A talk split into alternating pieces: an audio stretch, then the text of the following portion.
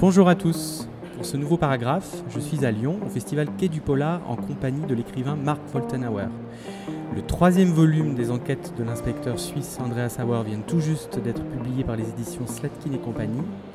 L'aigle de sang nous emmène en Suède, sur l'île de Gotland, au programme rites vikings ancestraux et troubles dans la généalogie. N'en disons pas trop. Disons seulement que ce dernier opus est une réussite totale. Mark Woltenauer joue avec les nerfs du lecteur d'une manière délicieusement abominable. Bonjour Mark Woltenauer. Bonjour Jérôme. Comment votre vie a-t-elle basculé dans l'écriture du polar? Ça a commencé il y a six ans en arrière. Euh, avec mon compagnon, on avait décidé de lâcher notre travail, notre appartement pour partir faire un voyage autour du monde. Et ce qui était très précieux pendant cette année, c'est le temps qu'on avait à disposition. J'ai énormément lu de polar pendant cette période. Et au fil du temps, j'ai commencé vraiment à percevoir comment étaient construites les intrigues, comment les auteurs faisaient pour mettre le suspense, mettre des fausses pistes, etc. Et à un moment donné, euh, je me suis dit, mais ça doit être sympa d'écrire un polar. Sauf que je m'en sentais pas du tout capable, euh, j'avais jamais rien écrit.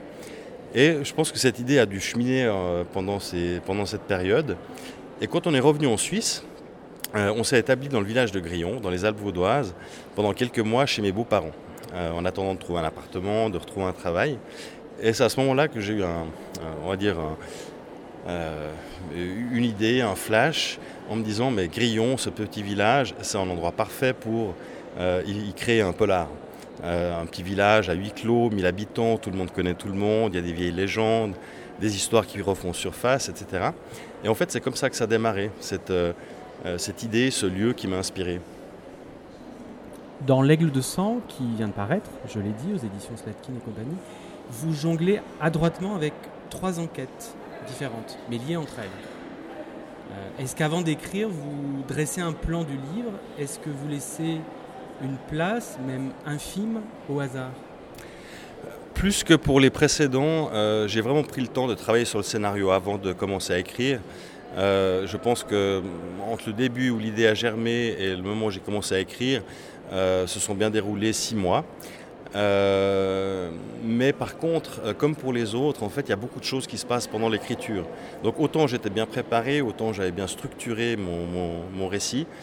au moment de commencer à écrire, D'ailleurs, j'étais sur place en Suède pendant plusieurs mois, donc les lieux m'ont aussi inspiré, euh, euh, l'atmosphère sur place, etc. Et du coup, l'histoire, euh, elle, se crée encore différemment, elle, se densifie, et il y a beaucoup de choses qui se passent pendant l'écriture qui n'étaient pas prévues en fait dans, le scénario. On attendait le troisième opus avec impatience parce que vous nous avez laissé au bord d'un cliffhanger intenable à la fin de Qui a tué euh, Heidi? Est-ce qu'en écrivant votre premier livre, Le Dragon du Muvran, vous aviez déjà une idée des développements de la vie d'Andrea Sauer pas de manière très précise. Euh, comme j'ai commencé d'écrire de manière très spontanée, euh, avec le Dragon du Muvran, j'ai eu cette idée de l'endroit, assez vite, une, je dirais une ébauche d'intrigue, et je me suis très vite lancé dans l'écriture. Euh, sans savoir vraiment où, j'allais avec cette idée d'écrire un premier polar, mais je n'avais pas encore en tête que j'en écrirais un deuxième, un troisième. Je pense que c'est quelque chose qui a cheminé euh, au fur et à mesure que j'avançais dans mon premier livre, et notamment sur un point qui est, important pour le troisième, je me suis dit, Andreas Sauer, mon inspecteur, doit avoir des origines nordiques et suédoises, euh, tout comme moi. mais l'idée était vraiment déjà à ce moment-là de dire un jour je vais écrire un polar avec cet inspecteur sur l'île de Gotland. L'aigle de sang se passe pour la plupart du temps sur, euh, cette île suédoise dont vous venez de parler, Gotland. Un des personnages dit d'ailleurs à son sujet La seule chose qui m'a permis de survivre est cette île. Euh, vous connaissez bien Gotland. Euh, en quoi est-elle une île qui aide à vivre et qu'a-t-elle d'inquiétant au point d'inspirer un polar? Alors oui, je connais très bien Gotland parce que j'y ai passé euh, toutes mes vacances en fait d'enfance et encore maintenant. Euh, mes grands-parents, dans les années 60, ont acheté une ancienne ferme. C'est toujours une maison familiale, donc euh, j'ai passé beaucoup de temps. Euh, et, comme je l'ai dit, j'avais cette envie à un moment donné d'écrire euh, sur Gotland. Tout comme Grillon, euh, qui est le lieu de mes deux premiers polars, Gotland est un lieu que, j'aime beaucoup et, pour moi c'était quelque chose de très motivant, une envie d'écrire un polar qui se, qui se, passe sur cette île. Et ce qui était intéressant, c'est que cette fois, de retourner à Gotland pour écrire ce livre m'a permis de redécouvrir l'île complètement différemment. Euh, parce que j'ai visité des lieux que je connaissais, j'en ai découvert d'autres dans cette optique d'écrire le livre. J'ai fait aussi beaucoup de recherches euh, sur euh, différents domaines, notamment Gotland pendant la Deuxième Guerre mondiale, sur le paganisme, sur la période viking. Et, donc c'était pour moi aussi, en, tant qu'auteur, je dirais un voyage passionnant de, redécouverte ou d'une découverte différente de, cette île. Après le côté polar, forcément, c'est une île, donc on a de nouveau euh, cet aspect un peu de, huis clos. On a un environnement rural, on a, euh, on, a aussi des, euh, des, saisons qui sont très marquées, un hiver rude, du vent sur l'île, etc. donc ça se prête parfaitement, je dirais, comme, comme cadre pour un, pour un livre policier.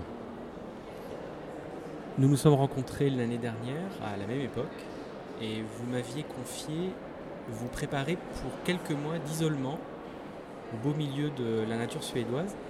Comment avez-vous vécu ces quelques mois de solitude et est-ce que vous avez envie d'écrire sur cette expérience? euh, alors j'ai très bien vécu ce, moment-là, euh, d'être à Gotland sur une plus longue période, aussi de, euh, vivre trois saisons finalement, l'été, l'automne et l'hiver.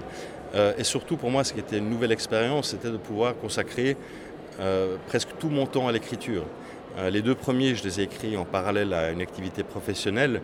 Euh, donc du coup, je cherchais les moments dans la journée euh, pour pouvoir écrire. Et, là, en fait, je pouvais me lever tous les matins, ce que j'ai d'ailleurs fait aux alentours de 5h30, 6h tous les jours. et, j'avais le temps devant moi pour écrire. Et ça, c'était vraiment une expérience magnifique aussi de pouvoir plonger de cette manière-là dans, cette histoire de manière quotidienne et d'accompagner ce récit jusqu'au bout il faut du temps et de la solitude pour, euh, écrire alors il y, a, une question de, temps bien sûr, euh, solitude, oui pendant une certaine période. Euh, en même temps il y a aussi un moment donné où je partage ce récit avec des gens qui, m'entourent, qui me relisent. Et le premier c'est mon compagnon avec qui, qui était présent avec moi à Gotland. Donc on a aussi beaucoup échangé, il m'a relu régulièrement. Donc au, au final c'est pas un travail si solitaire que ça. Nous sommes le 29 mars 2019, il est un peu plus de 15h, on doit être pas loin de 15h30 maintenant. Est-ce que vous avez écrit aujourd'hui et quoi? Alors aujourd'hui je n'ai pas écrit. Euh, là je suis plutôt en, mode pause d'écriture pour quelques semaines euh, et je me suis replongé vraiment maintenant dans la réflexion sur le, scénario à, venir. Euh, et bien que ce soit une période très intense maintenant de promotion puisque mon livre vient de sortir il y a une dizaine de jours, euh, je sens que gentiment le, manque est là. Euh, parce que le fait d'écrire tous les jours, c'est quelque chose qui me nourrit. Euh, donc du coup, je suis impatient de, m'y remettre. Est-ce qu'on peut espérer une nouvelle aventure d'Andreas Hauer ou est-ce que vous avez, est-ce que vous en avez terminé avec ce personnage?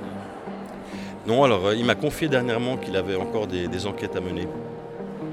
Formidable. On les attendra avec impatience. Merci beaucoup, Marc Voltenauer. Merci Jérôme.